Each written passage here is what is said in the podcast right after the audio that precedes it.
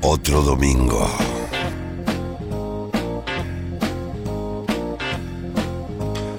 Otro domingo más. Aquí llegamos para acompañarte.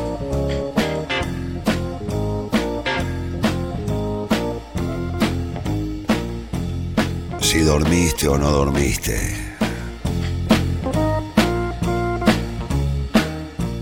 Cualquiera de las formas.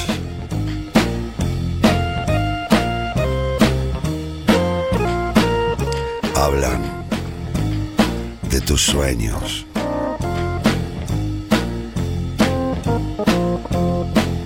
Aquí llegamos para decirte que no todo está perdido.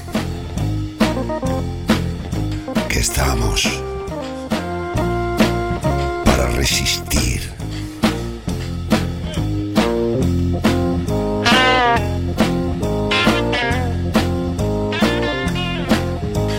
Que nadie vencerá nuestros sueños nuestra ilusión de un mundo mejor. Aquí estamos, otro domingo más, vivos, sintiendo nuestra alma. ¡Hey!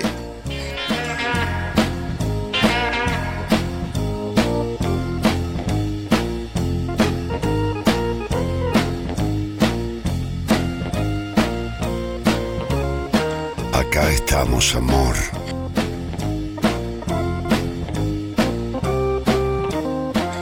Acompañarte con toda nuestra fuerza.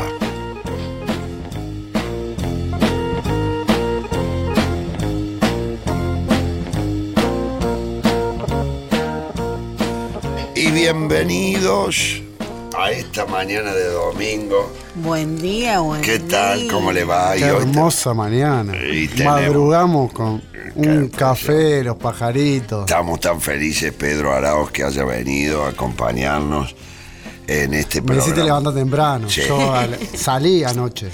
Salí, Claro. no. Casi no vengo. Casi Claro. ven- vine derecho prácticamente. Porque te quedaba cómodo volver Claro, de, paso, sí, porque sí, la radio salió. quedaba de paso. Total, salí por el centro y dije, bueno, me paso acá. Vi justo estaban entrando. Qué y me precioso. Y qué hermoso ver este eh, el domingo cómo, cómo nace el día, la mañana domingo, ¿no? Esa, esa cosa que ocurrió durante toda la semana, ese ritmo vertiginoso, como se silencia. Otro sonido tiene el domingo, ¿no? El domingo se reconoce también por su sonido. Sí, señor. Y tiene Totalmente. un sonido y una geografía muy especial. Sí, es un día particular, ¿no? De la semana, porque también viene el lunes al otro día. Entonces, eso creo que le da un tinte un poco melancólico. Pero al mismo tiempo sigue siendo fin de semana. Tratemos de retardar la melancolía todo lo que se pueda. Patémosla para las 6, 7 de la tarde. Sí. Pero también los domingos. Para la siesta. Los domingos llegan con el almuerzo de la familia, que Uh. siempre aclaramos nosotros que es la familia que, pues, que hayamos podido armar. Sí. Que son las personas que nos quieren, las que queremos y las que nos contienen y con las que realmente es precioso juntarnos a, a pasar un momento juntos. Y eso también te- lo tiene el domingo. Claro, y pienso también, no sé, en aquellos que les toca trabajar, eh, enfermeras que estén de guardia, taxistas, los que estén por la ruta, que se juntan a sí mismo con su compañero, con el mismo que le carga nafta todos los domingos a la misma hora, ¿no? Compartir, brindar con un café con leche. ¿Por qué no brindamos con un café con leche también? Hermoso. y porque sí. este, aquellos que nos acompañan en la vida este, tienen ese sentido familiar. Por eso ese, esa, es- ese concepto de, de amorosidad, ¿no? De, de- de poder compartir este domingo tan precioso este, a la mañana. Y, y para nosotros es hermoso eh, hacerlo desde aquí, de, desde la radio, ¿no? Acompañándolos, porque finalmente desde la época de la espica hasta hoy la radio es esa compañía este, para, para todos los trabajadores, ¿no? Un domingo en la mañana la radio viene excelente. Con un café, unas tostadas, te vas levantando, vas entrando en sintonía. Un, ¿no? un- un pan casero. Un pan, metes el pan en el horno, ¿no? Ya Sí, empieza sí. a salir el, Po- Porque me el están olor dando del hambre, pan, ambos, ambos araos, grandes generadores de hambre son. el olor del pancito, unas medialunas, ya si, si estás un, un toque más arriba, unas medialunas, le Ya pones un medialuna. almíbar. Es No. difícil eh, hacer media luna, ¿eh? Ya la ¿Quién era el, taxista que hacía medialunas, que nos contaba, te acordás? Sí, ¿te acordás? Sí, Sí, claro, sí, sí, claro. eh. Todo un arte era La masa madre, Sí, la sí. cosa, este, como, como, este, bueno, el- lo, lo hermoso cuando uno puede y, y los domingos ir a, a la panadería, ¿no? Que, que es, este, está recién este, terminado. Ese olorcito, ¿no? Que emana de ahí, que emana de las esquinas donde están las panaderías. Todavía no amaneció, ya se siente el olor de la mañana. Y porque arranca temprano y... Y también el domingo tiene una particularidad muy graciosa, porque también se junta la gente que le gusta levantarse temprano, que madruga, que va a la panadería, con la gente que sale el sábado a la noche. Claro, Ahí, que está en este llegando. hora- que está llegando. Y nosotros somos de alguna no llegó. manera la intersección de esos conjuntos, ¿o no? Totalmente, Somos un poco la somos- intersección de esos conjuntos. Eh, la verdad que sí, porque eh, creo que acá en la mesa todos hemos vivido este, las dos circunstancias. Sí, sí. Yo eh, tengo grandes recuerdos de, de haber vivido las dos circunstancias. De, de pasar de largo No, no me diga. ¿En en y serio? llegar a casa. ¿Quién sí. lo viera así tan Y prolijito? bueno, sí, sí, sí. Este, eh, y llegar a casa y ese, esa, esa cosa, ese amor este de, de- de desayunar y ponerse a charlar con los viejos que están recién levantados. o, y, y en general este es un el domingo es un es un día sagrado eh, en un punto no es un, un día para Bueno, y en el almuerzo de los domingos también te tenés de todo, ¿no? sí Eh, claro Sí, sí. Lo- los chicos caen con resaca, el tío que se levantó temprano, la tía que viene a hacer las compras a la mañana. hay todo. una conjunción ahí Claro, claro. de Totalmente. sensaciones Claro. Donde cada uno tiene su vida y de repente se encuentran en un punto que es un almuerzo familiar, ¿no? Exactamente. Y tenés este, el recurso de la siesta por si arrancas con el copete, porque viste mucho y bueno, vamos, me, me tomo un Es vinito domingo, con soda. es domingo. Es domingo. Es domingo, un vinito con soda. Va, marida. Sí, va maridando. Y después tenés ese recurso tan precioso que es la siesta, ¿no? Claro, esa es la ser, carta, sí. la carta mágica. Esa es, ahí sacas un... Debería ser obligatorio el parate de la siesta, ¿eh? Creo que lo emociono también para de lunes a sábado. Digo, si para pedir, ¿no? Si está obligatoria de lunes a sábado, un corte del día, ¿no sería lindo? Y en eh, los pueblos, además, eh, hay siesta. O sea, te, cierra, te baja la persiana y anda a buscar. no te laburan a la siesta. No. no, no, porque no hay nadie. No hay nadie, no hay nadie. Salís, es un desierto que decís, ¿qué hago? Me- ¿Qué hago Es acá? una gran conquista la siesta.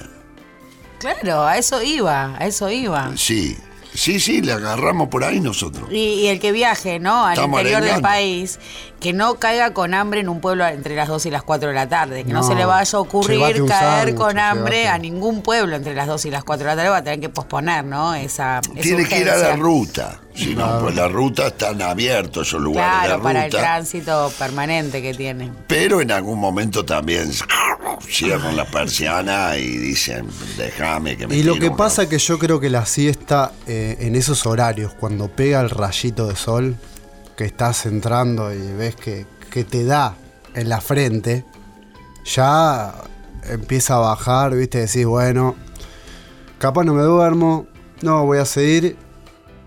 Y en un momento bajás la barrera y ya estás en el quinto sueño. Y Más sí, un domingo. Y porque es un día también para descansar, para abrazar, para besar, para soñar, para descansar. Es, es un día que, este, uno siente que es sagrado, ¿no? Que es este. Es un lindo día también para la lluvia, ¿no? Qué Tiene lindo los domingos, los de, domingos de lluvia. Sí, qué porque lindo, te, te clavas propuesta. una torta frita y está lloviendo. y, y te tirás el. Se te pega el control colchón. remoto a la mano y no, no, no lo podés de dejar el control La remoto. grasa de la torta frita. el- También el la gran urbe trae, la, trae ya eh, me tiro en la cama y, y miro este, películas y, y En un continuado. En un continuado. Bueno, hemos saludado a todos los que nos acompañan en este domingo, en este nuevo domingo, y, bueno, aquí estamos atravesando con Radio Araos una época muy hermosa, para mí es una materia pendiente la radio, estoy muy contento este, de, de estar haciendo radio y tener la compañía de Marina Gleiser, que es una compañera de lujo, y hoy tener la visita de don Pedro Araos. ¿Qué más se puede pedir? Eso es un verdadero lujo, ¿eh? Es un verdadero lujo. Arados al cuadrado. Y en esta época de Radio Araos, hace ya un tiempo, saben perfectamente que estamos recorriendo el origen del rock, ¿no? Porque para que hoy haya una Nacional Rock, tiene que haber habido un origen. Por eso estamos atravesando ese origen y hablando con las leyendas del rock.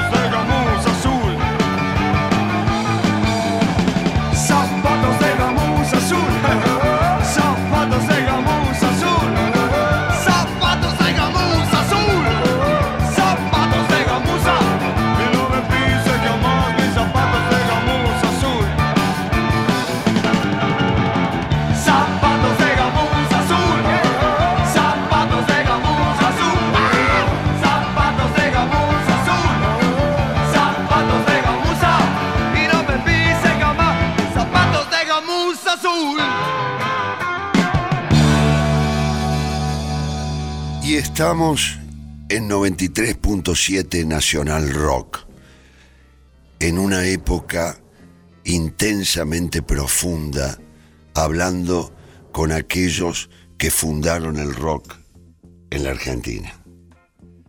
Esos poetas, esos músicos que nutrieron nuestra alma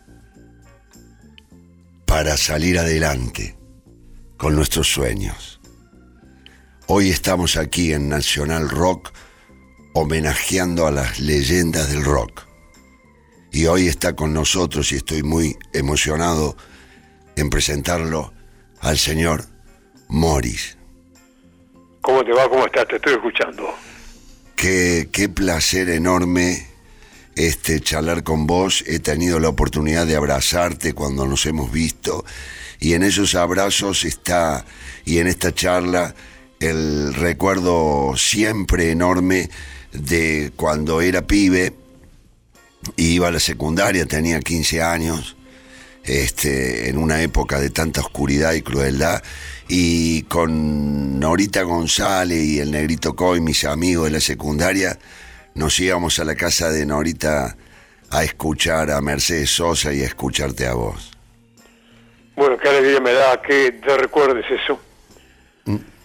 Pero podemos hablar del presente. Sí, claro, pero eh, que quería un poco este, charlar de, de- de aquellas épocas. Estamos también con Marinita Gleiser, aquí presente. Buen día, Moris, qué gustazo saludarlo. ¿Cómo te va? ¿Cómo estás? Qué Este, lindo tenerlo acá, sí, ¿eh? es Qué pedazo precioso. de historia. Es precioso. Escúcheme, por supuesto que vamos a hablar del presente, que es eh, lo, lo que está vivo y este, pero eh, déjeme transitar un poco aquellos recuerdos, este, porque mm, eh, yo era pibe, viste, y, se me caía un lagrimón cada vez que escuchaba el oso. eh, de nada sirve, viste, esos temas que, que están en mi alma. Por eso, nada, este, quería preguntarte un poco sobre, sobre esa época eh, tuya de, de- de composición y de tránsito, y cómo empezaste. Bueno, una época donde el mundo estaba contra nosotros, ese grupo de Almendra, Boxey, Manal, y la reacción era, bueno, hacer música, hacer letras, era una forma, una forma de defensa que finalmente se transformó en discos. Y esos discos afortunadamente tuvieron una proyección gracias a un hombre como Jorge Álvarez, que fue el primero que apostó por todos nosotros.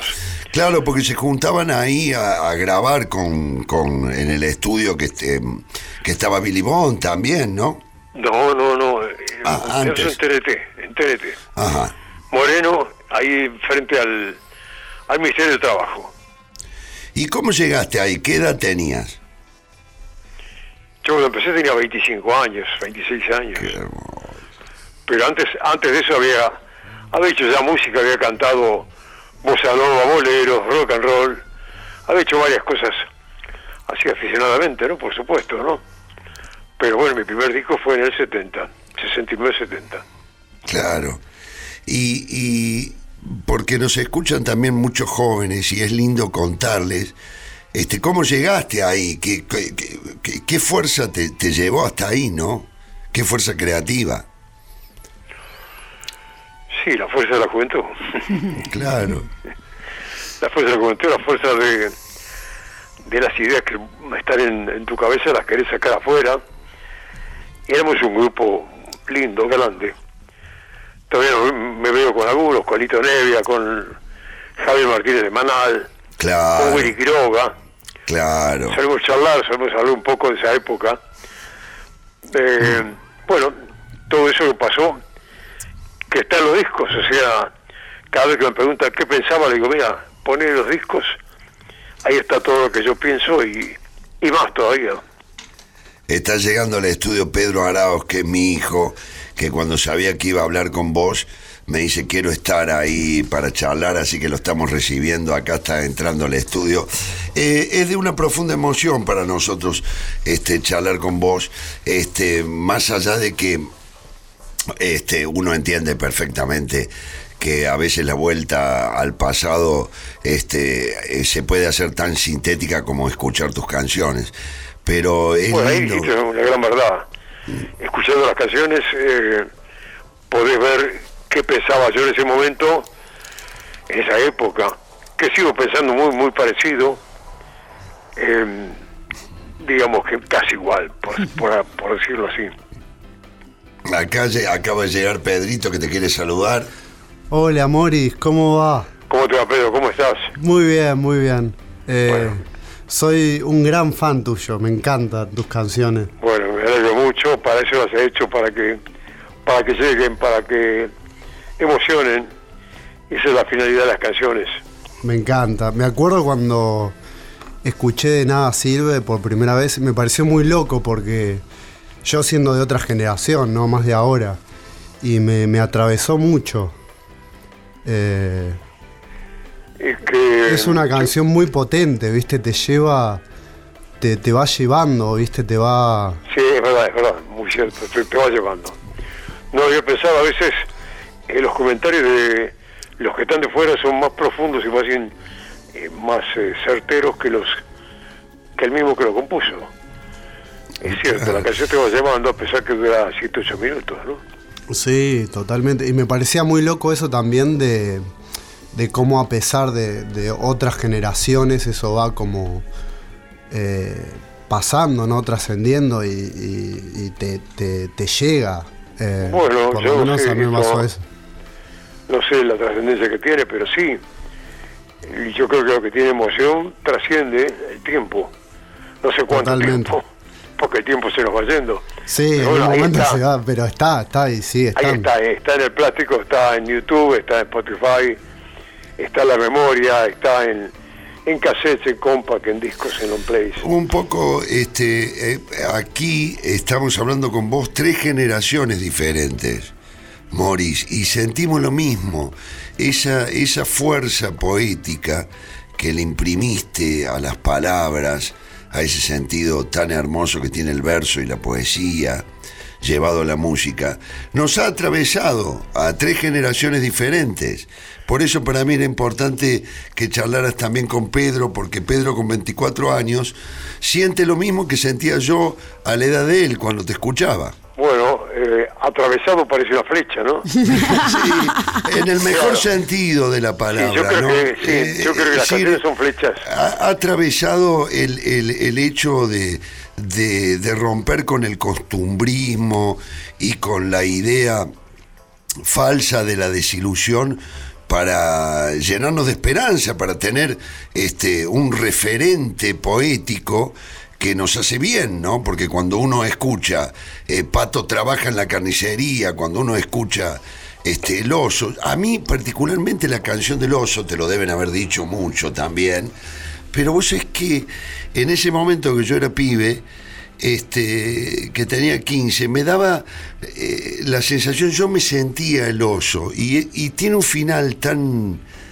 tan precioso, ¿no? Bueno, Que- el final es, eh, sí, emocionante y desesperante, porque claro.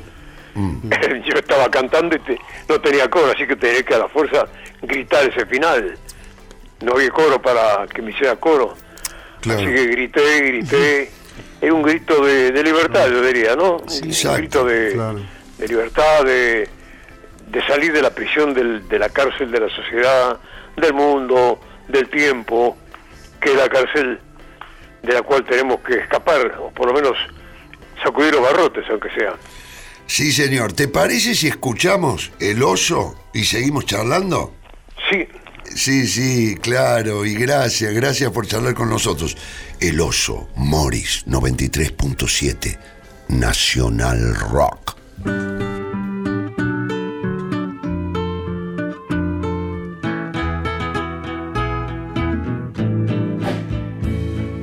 Vivía en el bosque muy contento, caminaba, caminaba sin cesar. Las mañanas y las tardes eran mías, a la noche me tiraba a descansar. Pero un día vino el hombre con sus jaulas, me encerró y me llevó a la ciudad. En el circo me enseñaron las piruetas y yo así perdí mi amada libertad. Conformate, me decía un tigre viejo, nunca el techo y la comida han de faltar. Solo exigen que hagamos las piruetas y a los hijos podamos alegrar. Han pasado cuatro años de esta vida, con el circo recorrí el mundo así, pero nunca pude olvidarme del todo, de mis bosques, de mis tardes y de mí. En un pueblito alejado, alguien nos cerró el candado. Era una noche sin y yo dejé la ciudad. Ahora piso yo el suelo de mi bosque, otra vez el verde de la libertad. Estoy viejo, pero las tardes son mías. Vuelvo al bosque, estoy contento de verdad.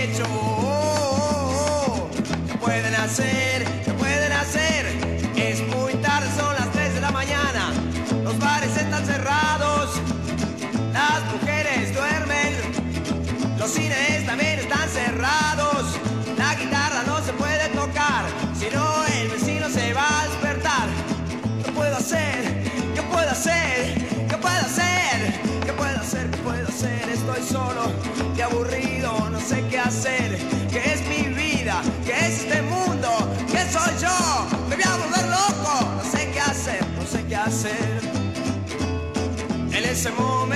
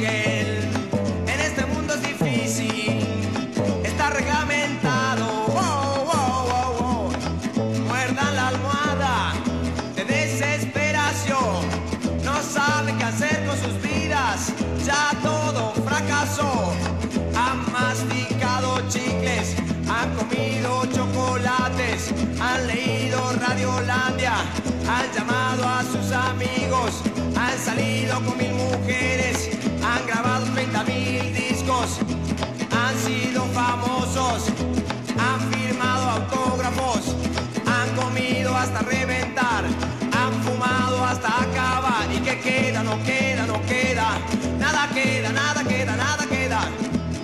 Hay una cosa que sirve, que sirve a esta humanidad. Y es para escaparse de uno mismo. De uno mismo. Amigo, te doy un consejo, aunque yo consejos no doy. Trata de hacer la prueba de parar las maquinitas, las maquinitas que llevas dentro de ti y fijarte qué es lo que pasa. ¿Qué es lo que pasa cuando te agarra la soledad y te agarra el hastío? No escuches discos de de los Beatles, de los Rolling Stones o de Mick Jagger. Mucho silencio, mucho silencio, mucho pensar, mucho pensar, mucho meditar, mucho meditar. Nada de evasión, nada de evasión y pensar. ¿Qué es lo que pasa conmigo? ¿Qué pasa conmigo? ¿Qué pasa conmigo? ¿Qué pasa conmigo? Soy inteligente, también soy intelectual. Soy bastante inteligente, estoy muy aburrido y estoy solo y muy aburrido. ¿Qué es lo que pasa conmigo? Yo no, no me lo puedo explicar. Por favor, que alguien me lo diga. No puedo salir de mí, estoy muy encerrado en mi prisión de carne y hueso. Estoy encerrado en mi prisión de carne y hueso. No puedo salir, no puedo salir. Me voy a morir dentro de mí. Antes de morir yo quiero salir. Ver las estrellas del mar. Quiero ahogar y quiero salir de mí, por favor. Quiero ir, me quiero ir, me quiero vivir, por favor de mí. No quiero evasión, quiero vivir. ¿Qué puedo hacer? ¿Qué puedo hacer? No hay nada que hacer. Tenés que vivir, tenés que vivir, tenés que vivir, tenés que sufrir, tenés que sentir, tenés que amar, tenés que arriesgar, te tenés que jugar, te tenés que jugar. No podés tener seguridad, no podés tener ninguna propiedad. Tenés que jugar, tenés que jugarte, tenés que salir a que te rompan la cara, que te maten, que te pisen. Tenés que querer a cualquiera, tenés que odiar a cualquiera. Ay, ¿qué puedo hacer? Estoy solo, estoy solo, todos pasan a mi lado. Nadie me mira, nadie me mira. O si me miran es para, para encerrarme. Estoy muy encerrado. Oh, oh, oh, oh. De nada sirve. De nada sirve escaparse de uno mismo. Sí, este, querido Morris, bueno, presentamos el tema, qué hermoso tema, hermoso y poder escucharlo, no, Marianita, es, es precioso. Me quedé pensando en esto del pasado, ¿no? Y la presencia de Pedro acá charlando con Morris y Sí, sí.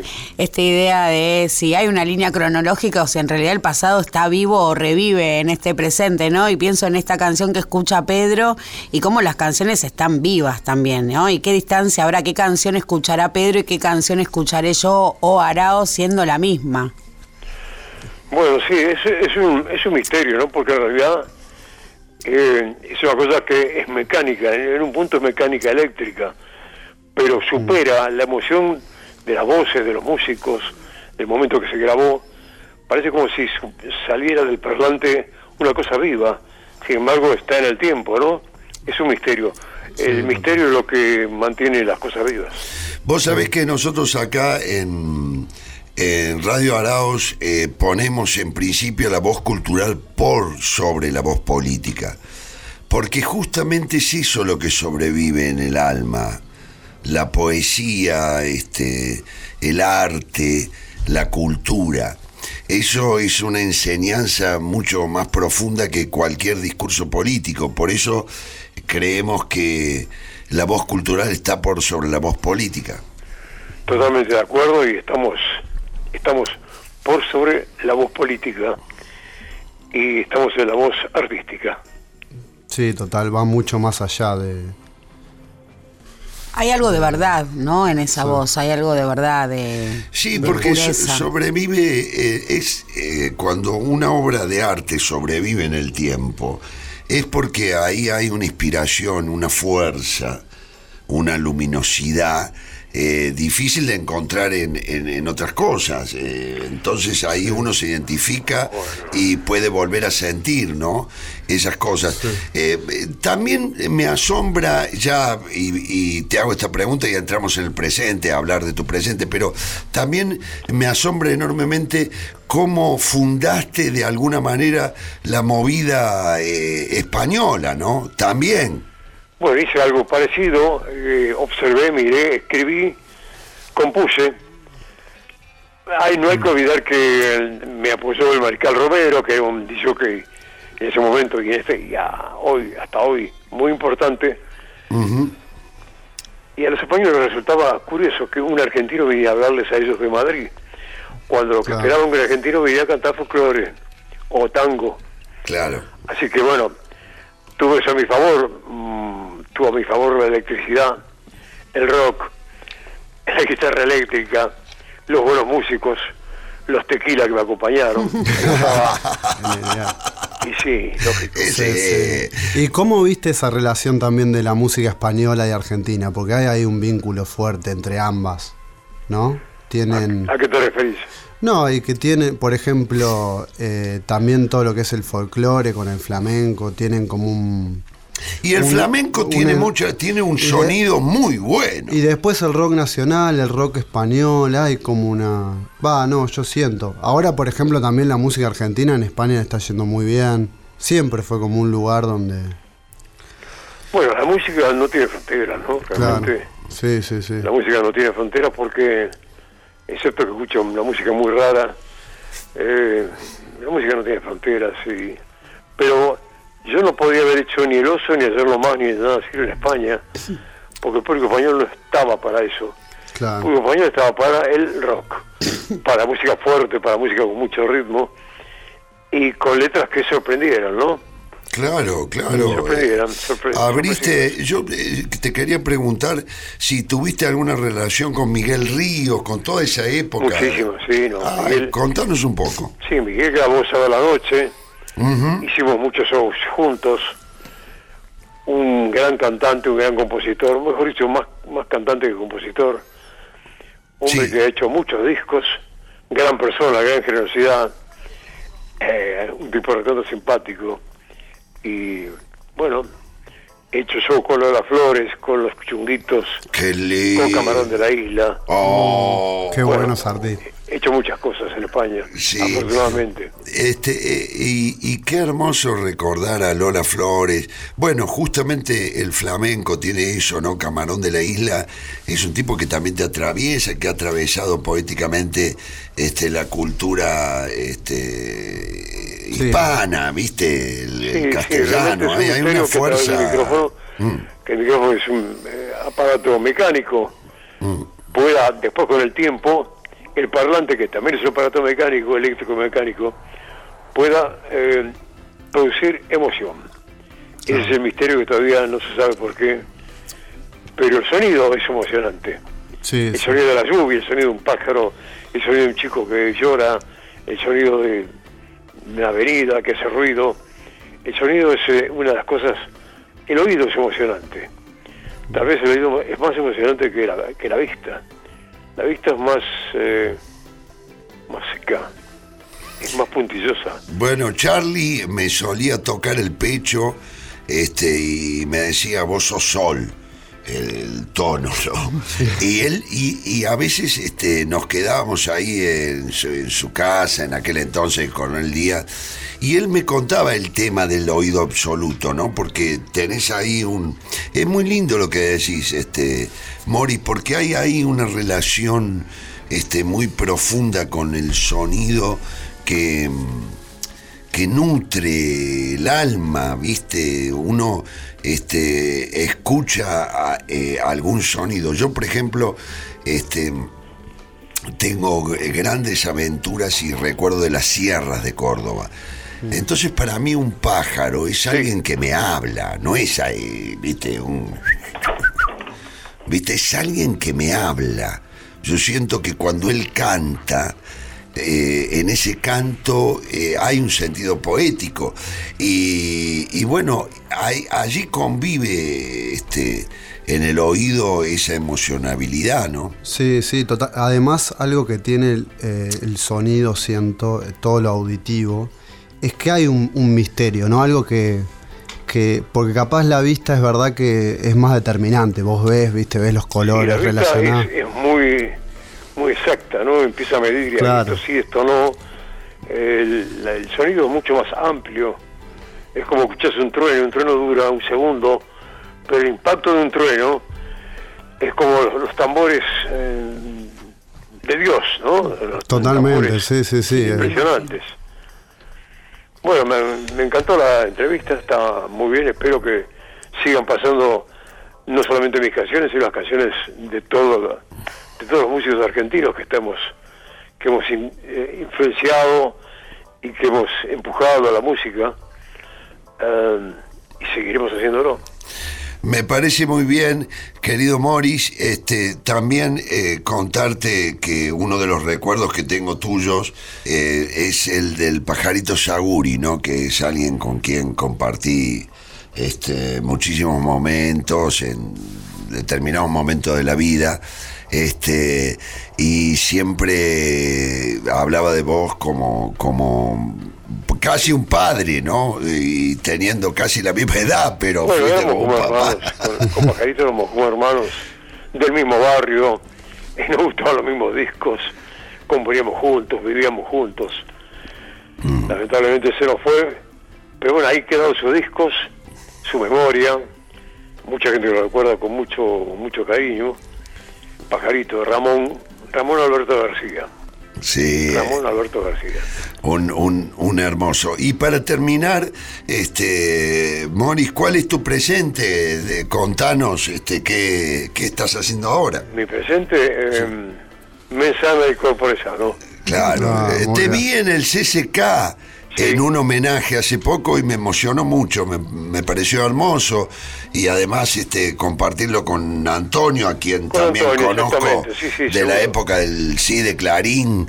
Este, ahí nos juntábamos con Marcelo Franco, este, Horacio Espiolea, eh, este, Javier Febré, este, varios, y él estaba ahí, ahí lo conocí yo, Antonio, ¿no? Y, y verte en el escenario con él es este, también, eh, habla de, de tu amor y, y siempre lo destacás vos por tu familia y tu herencia emocional a través de, de Antonio Viravén, ¿no? Sí, estar con tu hijo es una cosa bastante emocionante porque estás eh, viendo un hijo y estás viendo también una persona que está fuera de vos, que tiene un mundo propio y, y estás cantando con él y está la gente ahí. Bueno, es una cosa muy especial. El escenario también es una cosa muy especial, tanto para el que está arriba como para el que está abajo, por supuesto. Bueno, yo deseo mandarle a todo tu público, que sé que es grande, un abrazo grande felicitarte por la entrevista, a vos y a tu hijo. Gracias, y gracias, muy. bueno, mandarles un abrazo a todos. Bueno, ¿te gustaría que cerremos con un tema, el que vos quieras? Elegí un tema para cerrar la entrevista y muchísimas gracias, querido Morris, por, por este momento tan importante para nosotros. Bueno, querido, muchas gracias. Bueno, me gustaría que pongas a hacerlo más. ¡Oh, qué temazo! ¡Qué precioso! Nos vamos a ir con ese tema. Muchísimas gracias. Para vos, gracias por la entrevista y saludos para todos. Gracias. Un abrazo, gracias. Moris. Muchas Un gracias. abrazo grande. Ayer no más, Morris 93.7 Nacional Rock. Ayer nomás en el colegio me enseñaron que este país es grande y tiene libertad. Hoy desperté y vi mi cama y vi mi cuarto. En este mes no tuve mucho que comer.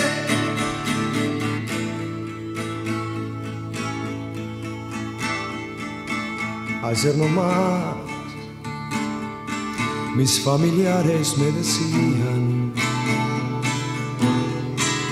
que hay que tener dinero para ser feliz. Hoy desperté mi cama y vi mi cuarto. Ya todo es gris y sin sentido. La gente vive sin creer. Ayer nomás vi una chica en mi cuarto y la besé sin fundamento. Hoy ya la chica ya no está.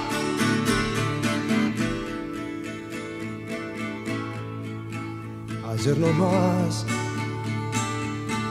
vi una chica en mis brazos y en este mes tuve mucho que comer. Oh, ayer nomás salí a la calle y vi la gente. Ya todo es gris y sin sentido. La gente vive sin creer, sin creer, sin creer. 9, 3, 7. Nacional Rock.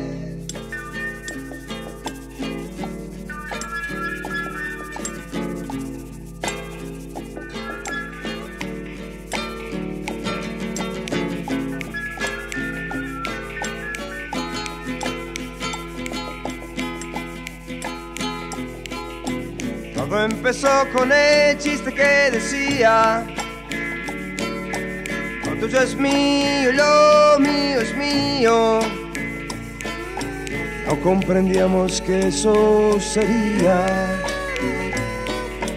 Lo que algún día nos heriría Eran los días, los días de oro Y el sol miraba sin preguntar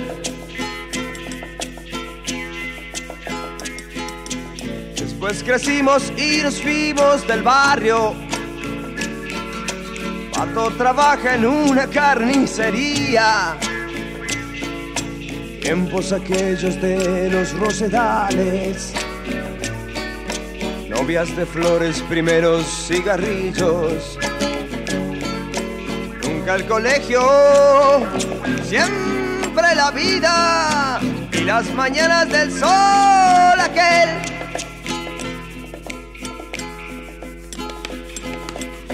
Hemos crecido y visto el mundo en los diarios. Comunismo resultó complicado.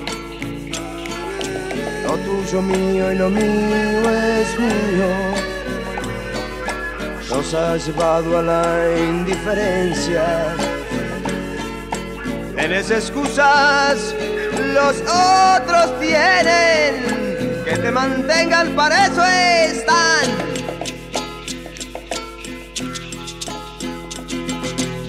El burgués más corrompido que existe. Y te engañas pensando que sos un hippie. Vos explotas a todos y no das nada. Y eso es ser el peor capitalista. Cuando tenés, te haces el burro. Vivís de arriba, que asco me das.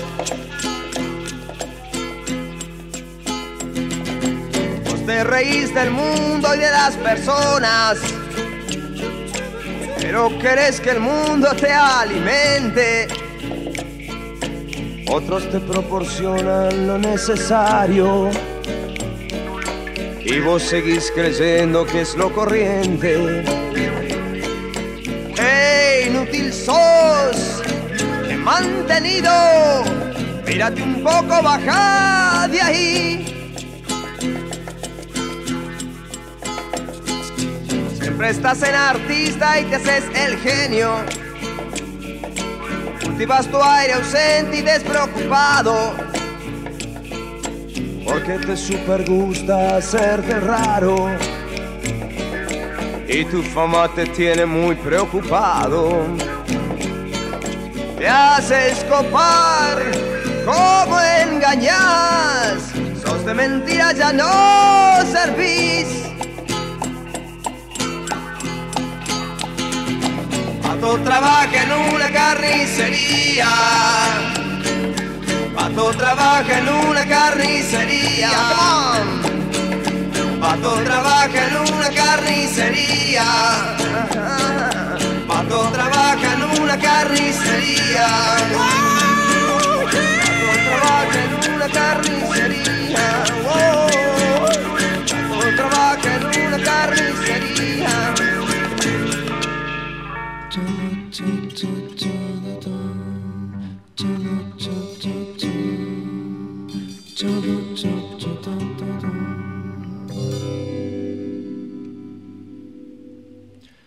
ciudad tiene fin. Caminando por ahí, recorriendo la vieja avenida. Se va al fin, casi al fin de la ciudad.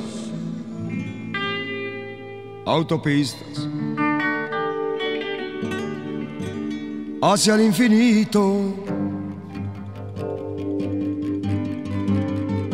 Y la ciudad tiene fin, caminando por ahí, recorriendo la vieja avenida. Por Murillo se va al fin, se aterriza en un avión en aquel parque de atracciones. Pasos vienen, pasos van por el barrio de Tetuán. El mercado, el precio de al lado. Doña Juana en un balcón, recostada en un sillón, me contempla con indiferencia. Alguien saludó al pasar, ladró un perro en un portal y el sol era el infinito. Nunca yo podré explicar lo que soy y me da igual, solo vivo. Y por eso sigo, y tantas cosas yo viví caminando por Madrid, los barrios y las avenidas. Vez tome un botellín y me siente a escribir en un bar. Allá en cuatro caminos, pero la ciudad no tiene fin mucho menos para mí, bajo el cielo madrileño. Vieja Europa, estoy aquí, lindos años en Madrid, y me siento dueño de mis sueños, pero la ciudad no tiene fin, mucho menos para mí, bajo el cielo madrileño. Vieja Europa, estoy aquí, de lindos aires en Madrid. Y me siento dueño de mis sueños.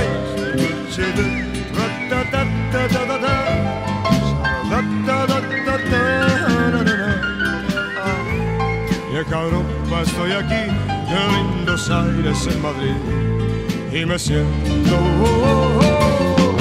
dueño de mis sueños.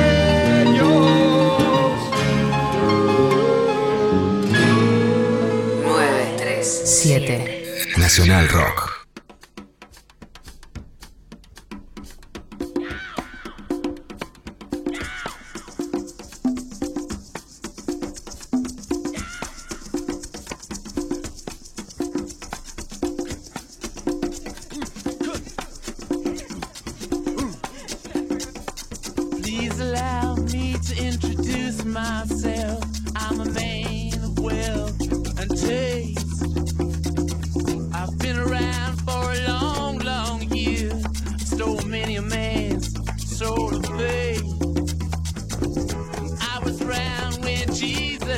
rise at its moment of doubt and pain. Made damn sure the pilot washed his hands and sealed his fate.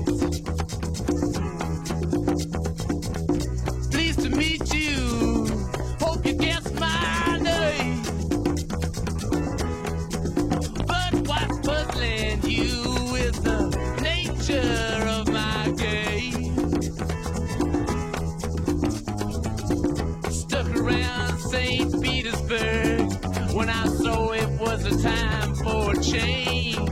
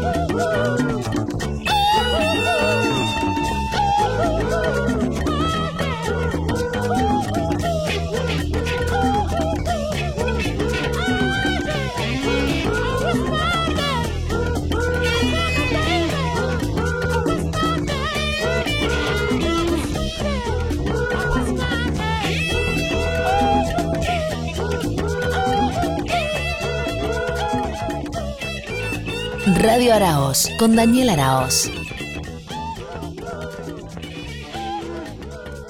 Y en este programa, eh, Radio Araos 93.7 Nacional Rock, le dedicamos especial atención a Pancitas Llenas, que es un proyecto eh, que comenzó con Julito González, él es el que ha empezado con esto, eh, específicamente dando el ejemplo, porque con Oralí, con su empresa, este, él nos da el ejemplo, dona este, toneladas semanales de alimento para todos los comedores y los merenderos. Y es Julio el que en algún momento me llama para decirme, mira, estoy luchando por esto, ayúdame. Y, y bueno, y es un placer siempre este, hablar con él. Lo llamamos porque estamos en, un momento luchando por pancitas llenas y me parece que está bueno este, que charlemos porque, bueno, estamos este, eh, en este momento con el señor Julio González. Eh, ¿Cómo le va, Julito? Hola Dani, querido, qué gusto estar en tu programa, Radio Araos, con tanta gente que nos, que nos escucha y con tanta gente que tiene ese corazón argentino, ¿no? que se destaca por la solidaridad. Así que nos van a saber entender el motivo de nuestra lucha. Exactamente. Yo me parece que es importante charlar, Julito, y, y preguntarte este, cómo va Pancitas Llenas y hablar sobre este tema, ¿no? En el medio, eh, me parece muy importante también sumar la marinita. Y está Pedro Araos también acá con nosotros hoy en el programa. Así que este, ambos dos te ¿Qué saludan. Julito? ¿Cómo Hola estás? Pedrito, hola Marina, qué lindo. Buen lindo, bueno, qué día. de lujo. Eh, tres ¿Qué tal? ¿Cómo generaciones escuchándote, Julito querido. Bueno, tres y- generaciones. Sí, y vos me preguntabas en qué, en qué estado está el proyecto. Exactamente. La verdad que eh, eh, el proyecto eh, está un poquito cajoneado, como se dice en la jerga de, de- del Congreso, ¿no? Porque está en el despacho tiene que ingresar en la Comisión de Salud y Acción Social y no ingresa, no sabemos por qué, eh, la decisión está a cargo de la presidenta de la comisión, que es la diputada Mónica Fein, y la verdad que no tenemos un- una respuesta de ella eh, por qué no hay una reunión urgente de, la Comisión de Desarrollo Social y por qué no ingresa pancita llena para ser tratado en forma urgente como realmente lo requiere la situación socioeconómica que sabemos que eh, eh, está muy mal, que es muy fea, que los chicos la están pasando mal. Entonces, eh, como decimos siempre, las excusas no se comen y necesitamos que tenga tratamiento urgente este proyecto. Marina, la escuchamos. Sí, te quería preguntar porque, a ver, cuando se cajonean o se frenan este tipo de proyectos, el argumento de los legisladores es que no hay acuerdo. Pero entiendo que Pancita Llena tiene el apoyo de representantes de todos los partidos políticos, ¿verdad? Y mira, nosotros es testigo Daniel que nos acompañó a una reunión en el Congreso donde vinieron más de mil comedores y, y nosotros entramos al Congreso y tuvimos la satisfacción enorme eh, en un país eh, lastimado por la grieta, tuvimos eh, el enorme, la enorme satisfacción de haber sentado en la mesa a los dos jefes de interbloque, tanto Germán Martínez como Mario Negri, sentarlos y los dos estar de, eh, estar de acuerdo que Pancita Llena tiene que ser algo que trascienda la grieta y que sea, como decimos siempre con Daniel, una verdadera política de Estado. Así que no sabemos, no tenemos ninguna respuesta por qué está frenado el proyecto. Lo que me parece que corresponde este, es que sepan de alguna manera, con la mayor amorosidad, que nosotros no vamos a parar porque eh, vamos a reforzar eh, esta lucha, esta resistencia en nombre de, de todas las niñas y los niños que merecen un mundo adulto mejor, este, que merecen tener cuatro platos de comida, que merecen tener un abrazo, el cariño.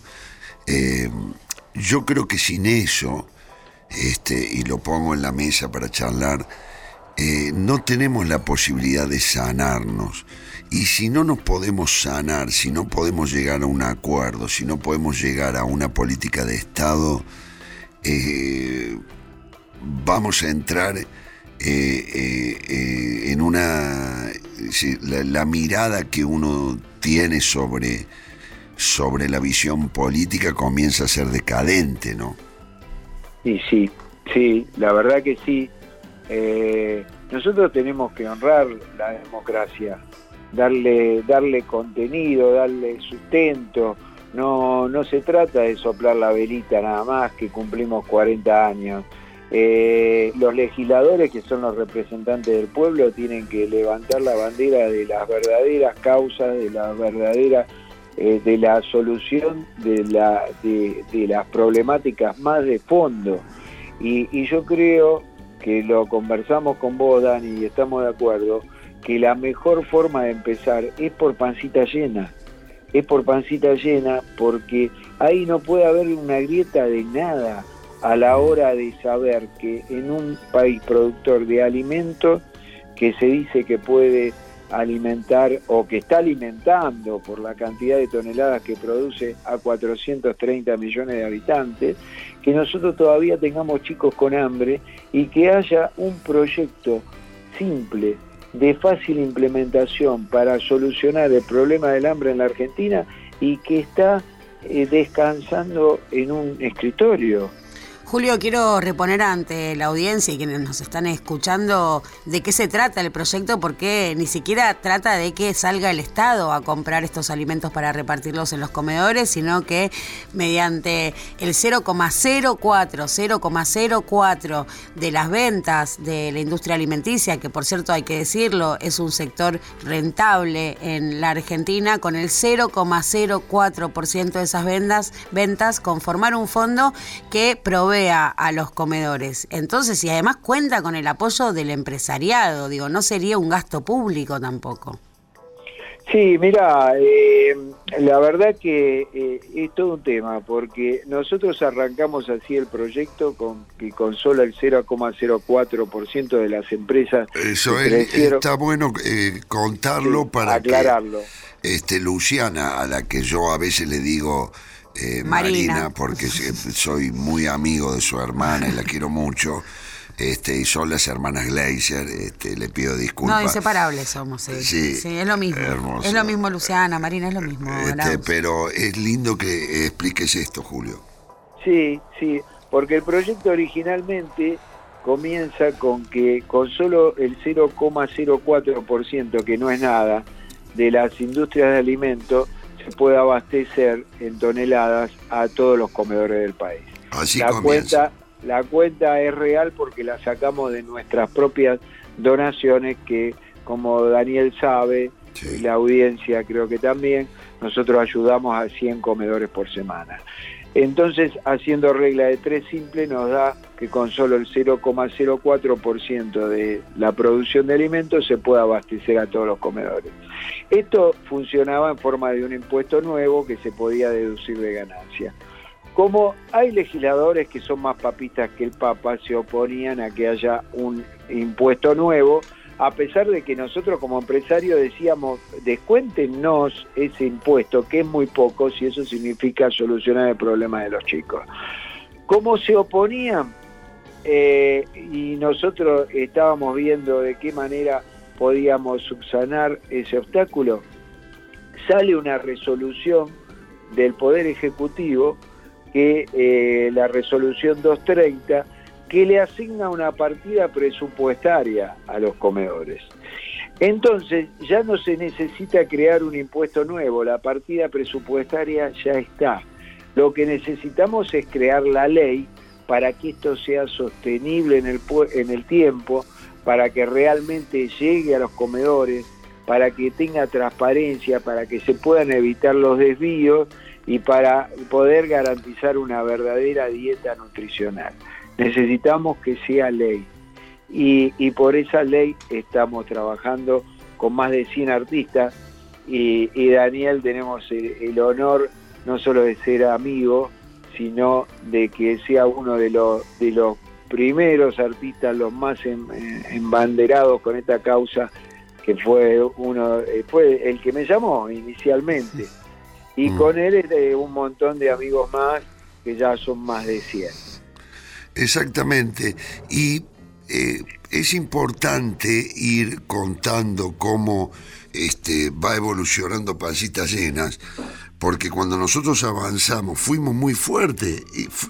Eh, Julio representa además a s- 60 empresarios más y además da el ejemplo.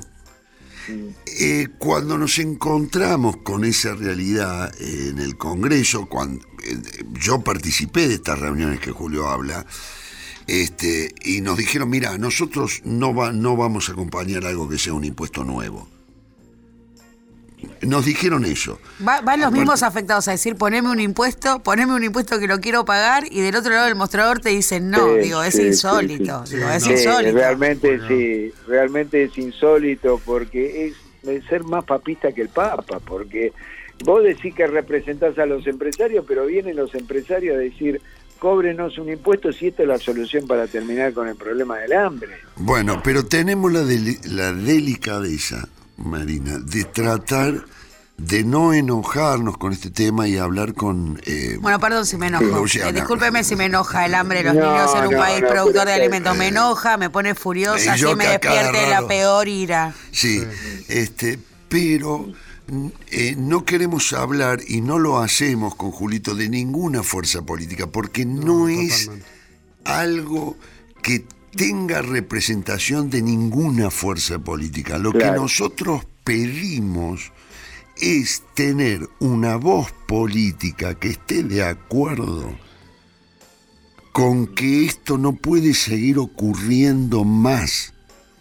Y no recibimos de parte de esa voz política, primero, una visión futura, esperanzadora de nuestro país, que nos sane ante el mundo, que el mundo, si pancitas llenas es ley, ya nos va a ver como, este, justamente hablando de la voz cultural, ¿no? Como un país que se quiere sanar, como alguien que vale la pena sentarse en una mesa a compartir un almuerzo de domingo Sí, con alguien que puede Y- ser familiar.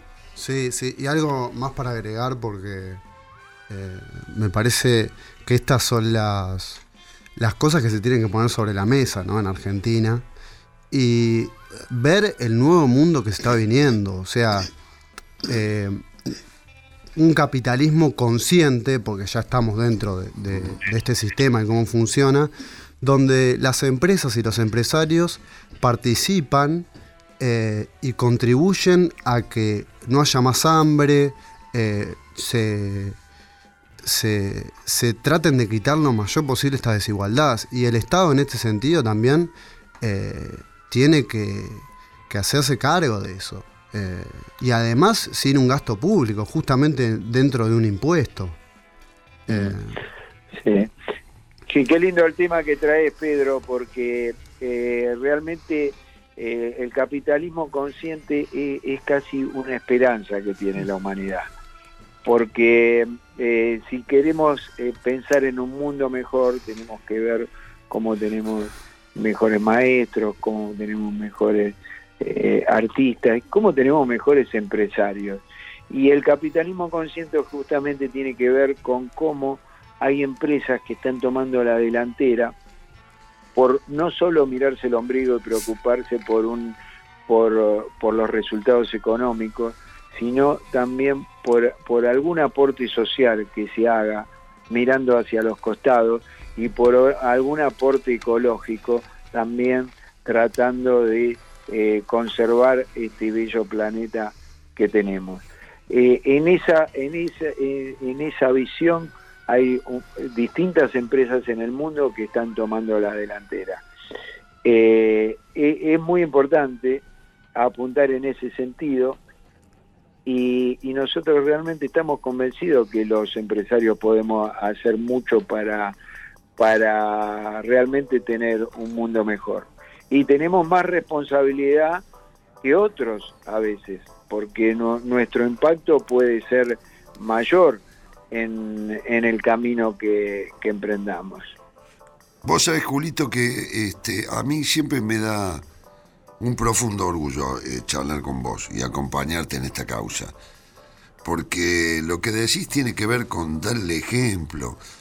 Eh, ¿Cuántas veces este, viajando o estando juntos te veo sonreír? Y esa, esa sonrisa que tenés es porque haces algo que te alivia el alma, que te hace un ser humano y no un, un- un- un mecánico del materialismo, ¿no? Sí. Y eso es, eh, eh, está, está muy bueno porque eh, significa que todos queremos trabajar sin ninguna bandera política eh, por, por una voz común que nos identifique a todos. Y esa voz común hoy nos pide que hablemos por aquellos que no se pueden defender, que son las niñas y los niños, las jóvenes, los jóvenes, los- las viejitas, los viejitos que no tienen que comer, que perfectamente nos lo cuentan las madres de los comedores, ¿no? que están allí Sí. resistiendo. Sí, sí, nosotros tratamos de hacer un equilibrio. Recién eh, yo la escuchaba a Marina, la compañera de la mesa, ¿no? Que está ahí. No, Luciana, Luciana, Luciana. sí, sí. Luciana, Yo entré en Sí. una bataola de nombre que a mí me pasa. Claro. Bueno, pero yo la escuchaba a Luciana y, y claro, por, por un lado enoja, ¿no? Nosotros conservamos una postura eh, siempre eh, amorosa, pero por un lado enoja porque ¿cómo no va a enojar a la madre, a una madre que le saquen la comida a los hijos? Es algo, es algo elemental, es algo natural, viste, que, que, que va a responder. Uno a veces ve a las madres eh, cómo, cómo salen desesperadas cuando se pierde un chico en la playa, Sí, ¿no? sí. Eh, porque brota todo el instinto de adentro. Y, y la verdad que eh, en un país productor de alimentos que no tengamos una respuesta rápida de parte de, la, de las autoridades para decir en qué podemos ayudar con esto, en qué, eh, cómo nos podemos sumar. Eh, y sí, la verdad que duele, pero al mismo tiempo que duele, nosotros sabemos con vos, Daniel, Mm. como esto es solidario, que como esto no es no es partidario, nosotros hablamos con amorosidad y, y le decimos a los representantes del pueblo, sin decir quién es quién en esta lucha, Sí. porque no decimos quién, quién nos está apoyando, quién no nos está apoyando, Exacto. pero sí le decimos que se pongan las pilas. No queremos ningún rédito político de esto, por eso no decimos de tal partido nos están dando bolilla, de tal partido no. No, no nos interesa eso, porque lo que sí nos interesa es que dejen de lado las especulaciones electorales y, y- y lo aprueben esto lo antes posible.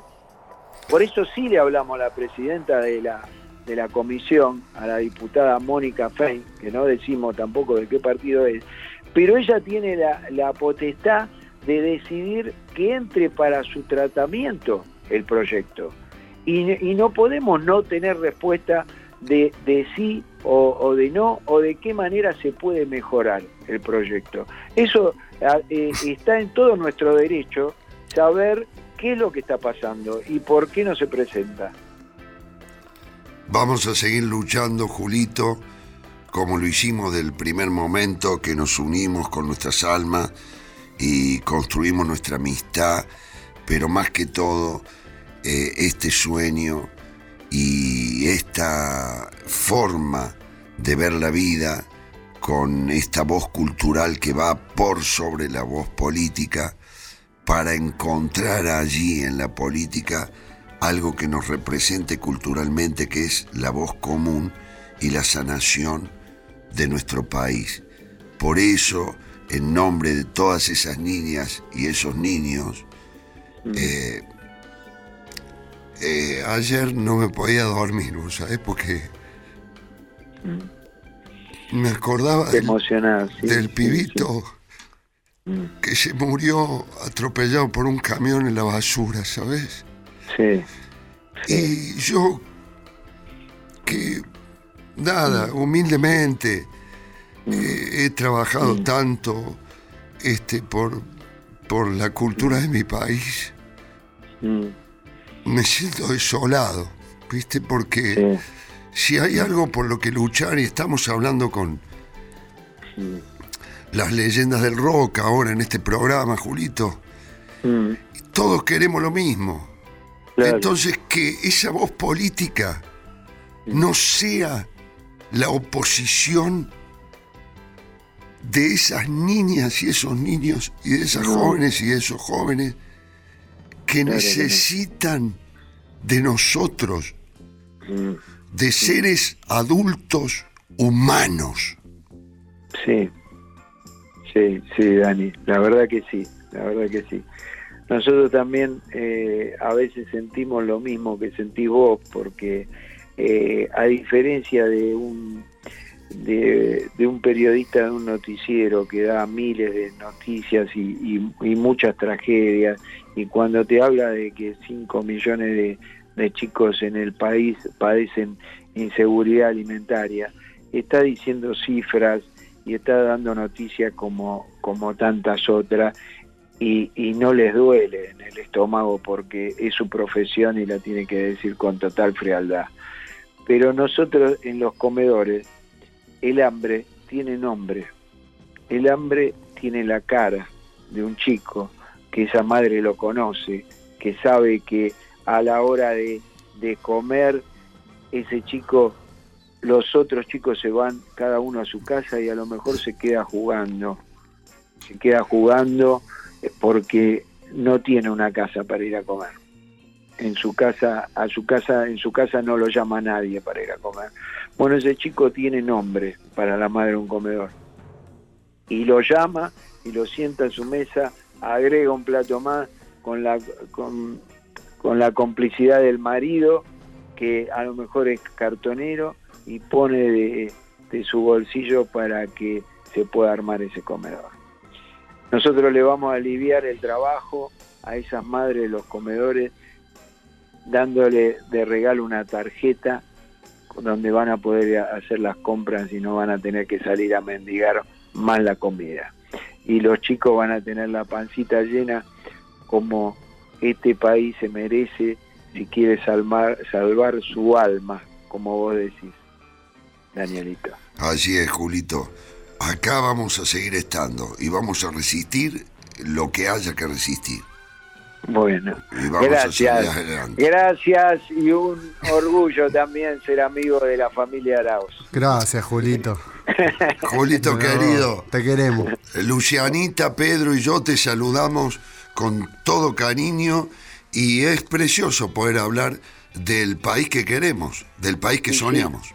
Y sí, sí, que a lo mejor está a la vuelta de la esquina y, y bueno, te- tenemos muchas cosas lindas en nuestro país. ¿eh? Claro que sí. Siempre se, los medios se- muchas veces se empecinan en tratar de mostrar lo, lo negativo y sin embargo tenemos muchas cosas lindas y tenemos una calidad de amistad, una calidad de familia, una calidad solidaria eh, y encima una calidad futbolística. y empresarios de los cuales son enorgullecernos también. Y Bueno, tenemos este, eh, salud pública y educación pública. Y eso se logró a través de acuerdos políticos. Sí. Son Sí, señor. políticas de Estado. Hay que volver allí, porque allí está nuestro futuro. Allá vamos, Danielito. Abrazo, Pa- Julito. pancita llena para todos. Que pancita llena sea ley. Abrazo, Julito querido. Abrazo grande. Abrazo.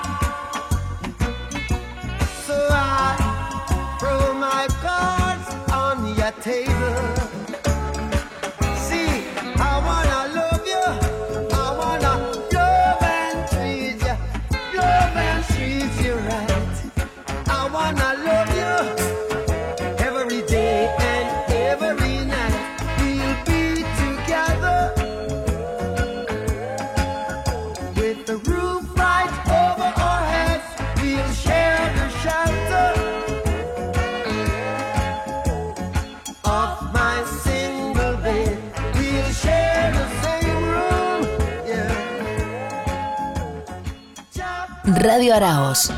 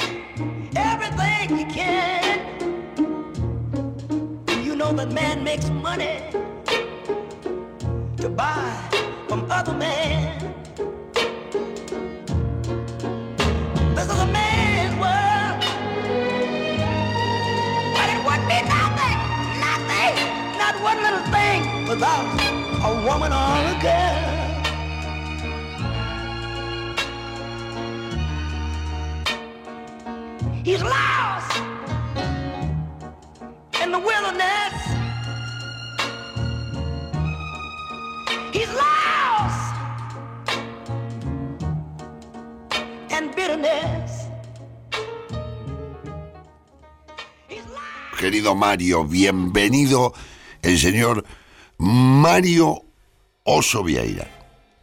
Pero muy, pero muy, pero muy buenos días, comandante Arati y Lucianita. Qué lindo escucharlo en esta mañana. ¿eh? Pero ese Qué saludo, hermoso, qué hermoso. ese saludo sin dudas trae consigo mucha alegría.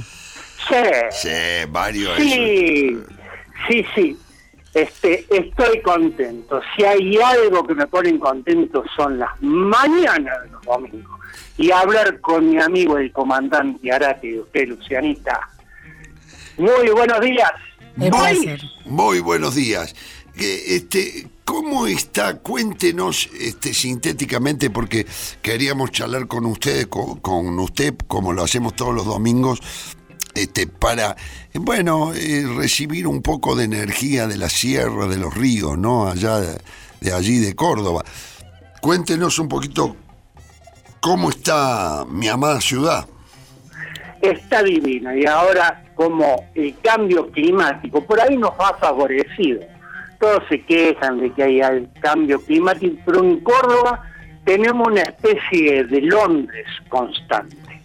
Hay neblina desde las 5 de la mañana hasta las 10 de la mañana. Una cosa increíble, ¿no?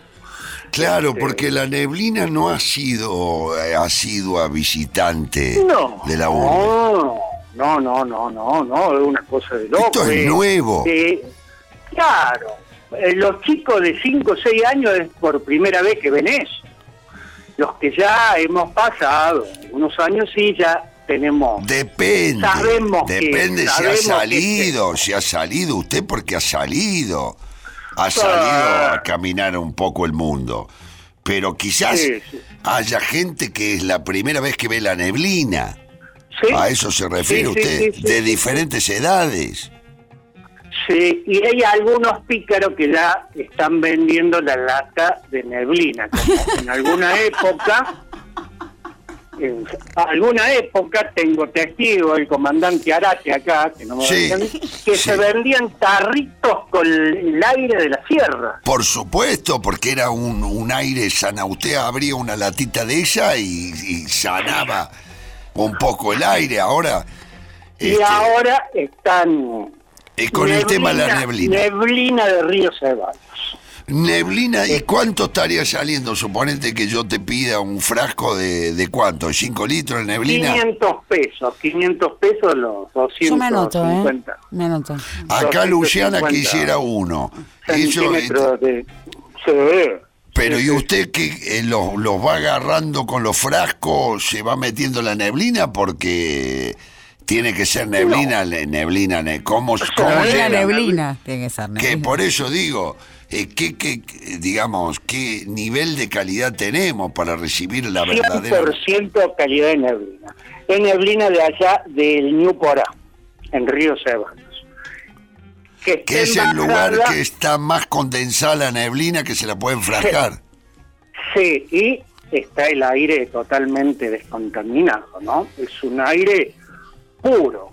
O sea que no solamente eh, es la neblina, sino que es la neblina con el aire puro, porque ahí ya tiene otra cosa para agregarle.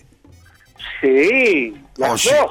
Y al precio de uno, ¿eh? Exactamente, tenemos neblina y aire puro al precio de uno, 500 pesos el frasco de 500 5 litros que ¿Está bien lo que estoy diciendo? El, el frasco eh, es un Eh, frasco eh, grande, sí, ojo. digamos, el tarrito, el tarrito, el Lo tarrito. puede ir soltando de a poco. Sí, sí. Si sí. usted ve- Bueno, ahí tenemos cuatro o cinco aspiradoras, lógicamente bien higienizada, con Sí. barbijo y toda la aspiradora.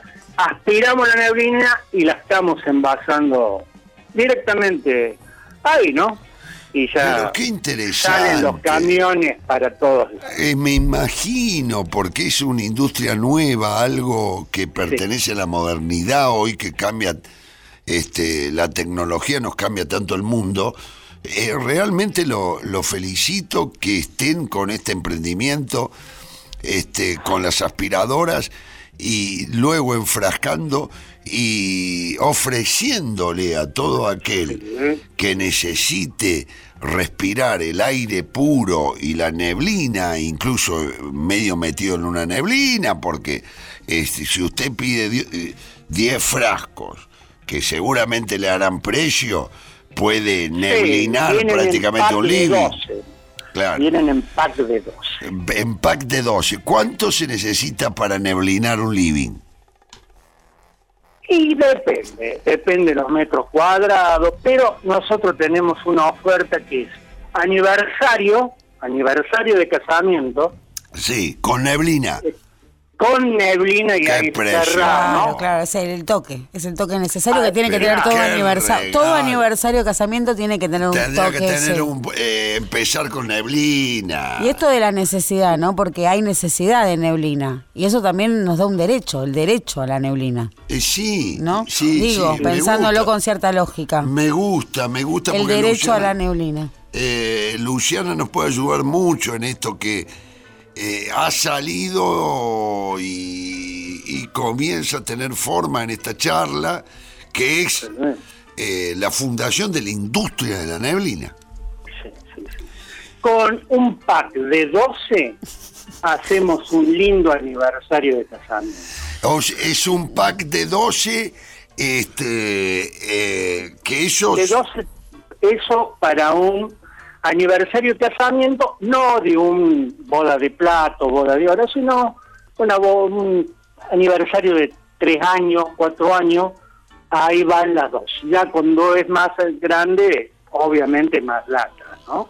También sirve para los cumpleaños de 15, los Sí. cumpleaños de 15, este, es como un viaje a Londres, ¿no? El de Claro, claro.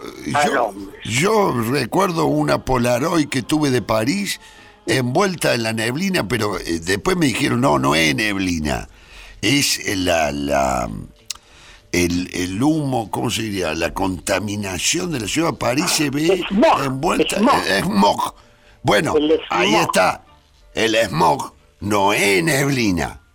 No, no, No, claro, no, por no. supuesto. Ah, bueno. Por ah, supuesto, son pero de alguna manera diferentes. estábamos pensando en los beneficios del cambio climático. eso- Esta charla comenzó Claro, viendo o observando, captando. sí. Nos ayuda enormemente esto que usted ennoblece diciéndonos que de alguna manera eh, puede proteger la industria de la neblina, que es una manera de no contaminar, al contrario, Se preserva. de preservar el aire puro y la neblina. Ha sido hermoso, querido Mario, nuestra Y charla. usted lo pone en el freezer, así el pack, y Dura, neblina dura, para 5 o dura. 6 Sí, años. ¿eh? Ay, Claro. fenómeno. Le agradecemos enormemente, querido eh, Mario Osito Vieira. ¿Tiene algo para promocionar usted en Córdoba? ¿Qué va a estar haciendo lo- el- esta próxima semana? ¿Tiene algún Tengo show? algo para promocionar, pero para el mes de julio. Muy El bien. mes de julio. Pero caer un- promocionenlo ahora para que ya eh, sepamos de qué Sí. se trata. Eh, a las 9 de la noche, el Día del Amigo, que cae un día jueves, creo que es 21 o 20, El 20. es el, el 20, Día del Amigo, jueves a la noche en Storm. Un oso en juego, con músicos invitados, un show de humor, contando anécdotas y de aventura de un actor para no morir en el intento Y bueno, una hora y media de humor y música. Y se puede acompañar con locro, con vino, con empanada, con humita. Hermoso. Porque en Storni, Storni es comida eh, clásica, Muy bien. Exacto, eh, hermoso. Que queda en Duarte, Quiro y Obispo Trejo. Duarte Quiro y Obispo Trejo, el Pleno Córdoba, para verlo a Mario en vivo, nuestro compañero de trabajo acá en Radio Araos. Así que, Marito, un abrazo y por supuesto seguiremos promocionando esa fecha. Y, pero este, si se quieren comunicar con vos, ¿cuál es tu Instagram? Eh, Mario Oso Vieira. Muy Ese bien. Señor Mario Oso Vieira, Luciana y Daniel los saludan desde aquí. Un abrazo para las dos y arrivederci, arrivederci. Y buen domingo y buena semana.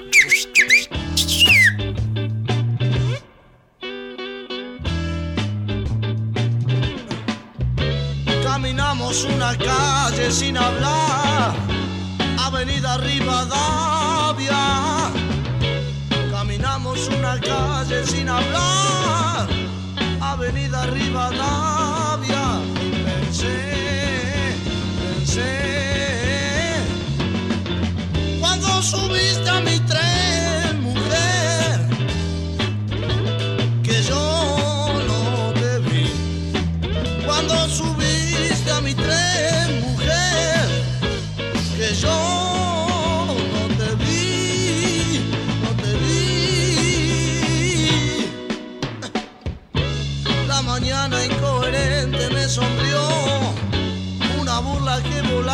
se escapó. La mañana incoherente me sonrió, una burla que volaba se escapó y pensé, pensé,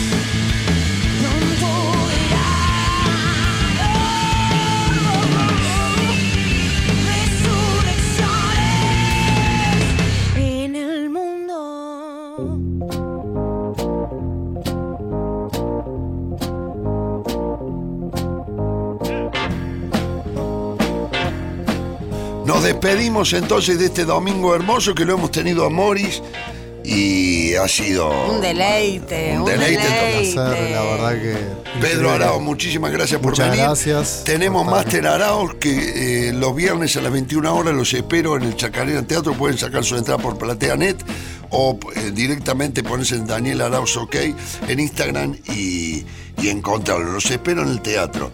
Es buenísima, Laura, la vas a pasar bárbaro. Mariana, anda. Luciana Mariana Luciana. Mariana, Marina, Lucía. Marina, Marina, Mariana Sí, Luciana. sí, perfecto. Esta me gusta. Hoy es her- hermoso. Gracias por este domingo. Pe- Perito Arao, muchísimas gracias. Muchísimas gracias. Me encantó participar de este hermoso domingo. Los queremos mucho. Hasta el domingo que viene.